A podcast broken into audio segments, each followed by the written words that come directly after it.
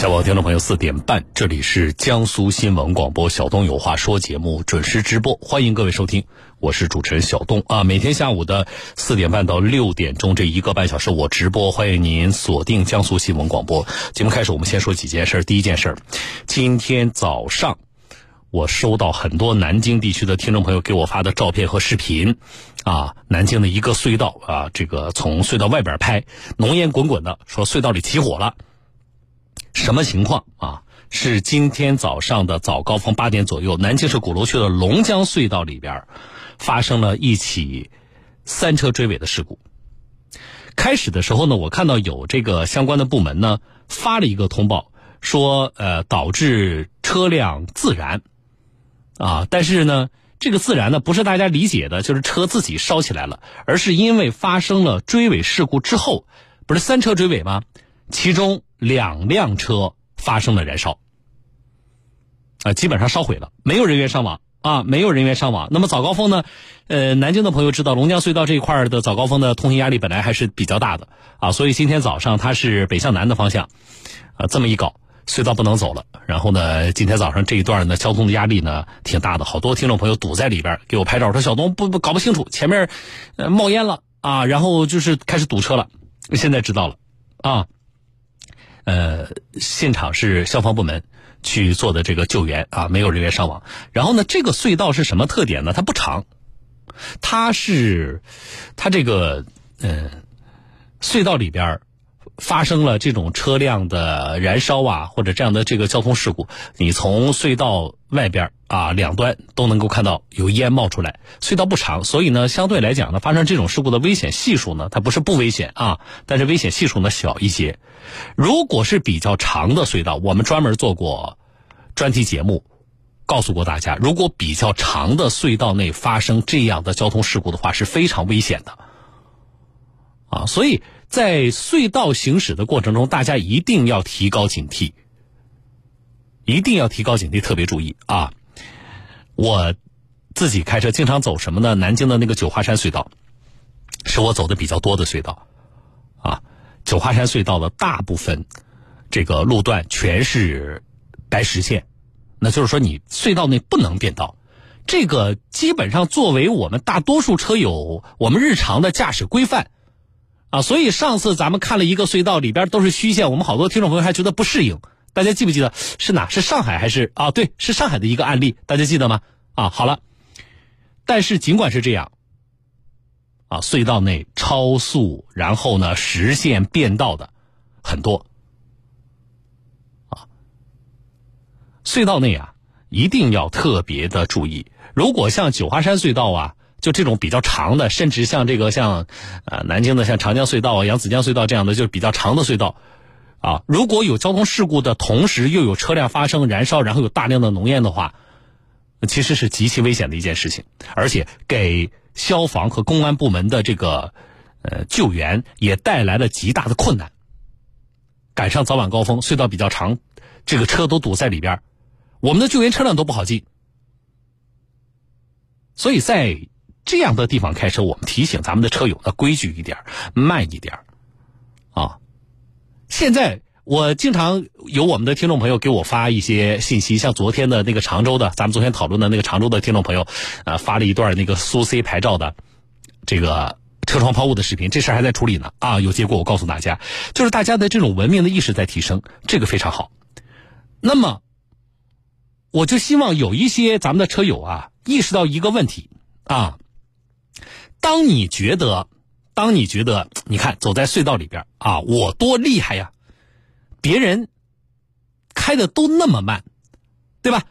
别人有那么大的空间都不知道加塞儿变道啊！这个时候你发现了啊，就跟发现了巨大的商机一样啊！你开始自我展示了，对吧？开始了你的这个拙劣的表演啊！然后你你可能还洋洋得意呢，你看你们都是傻子，你看我。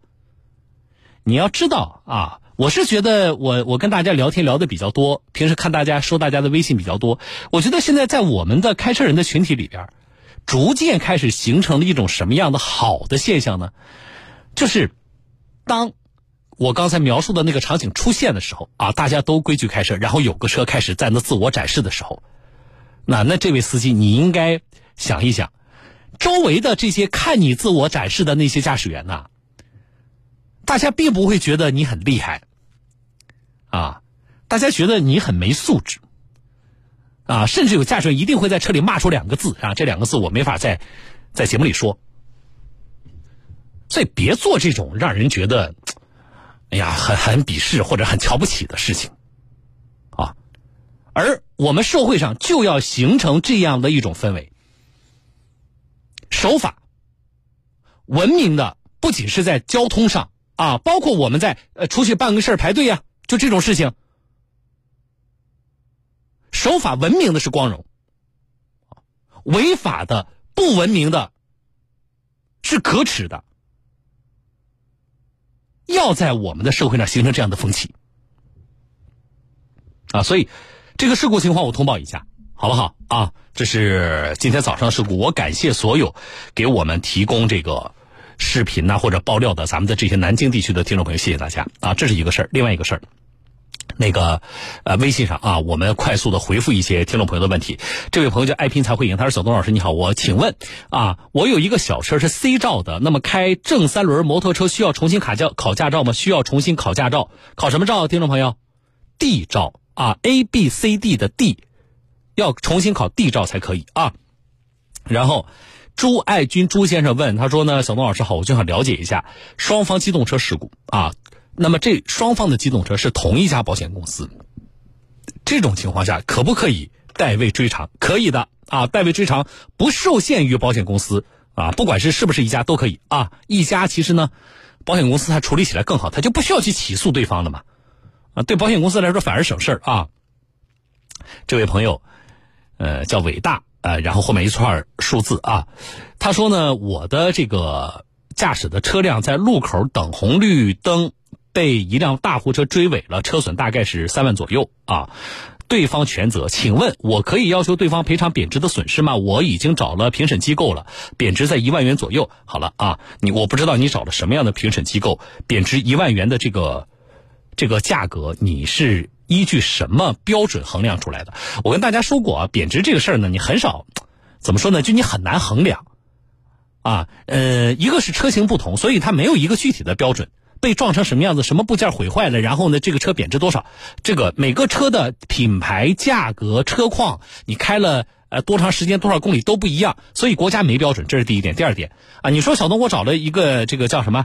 呃，鉴定机构，我不知道什么样的鉴定机构可以比较权威的干这个事儿，啊，以往更多的呢就是去二手车市场找个二手车车商问一下，发生这个事故了，这车如果卖贬值多少？但是这个很难作为一个怎么说，一个能够让大家信服，或者说哪怕到了法院法庭上能够被法院采信的这么一个标准。所以本身你的这个贬值一万元左右的这个结果出来就有点儿，呃，很难说服人，啊，这是第一点。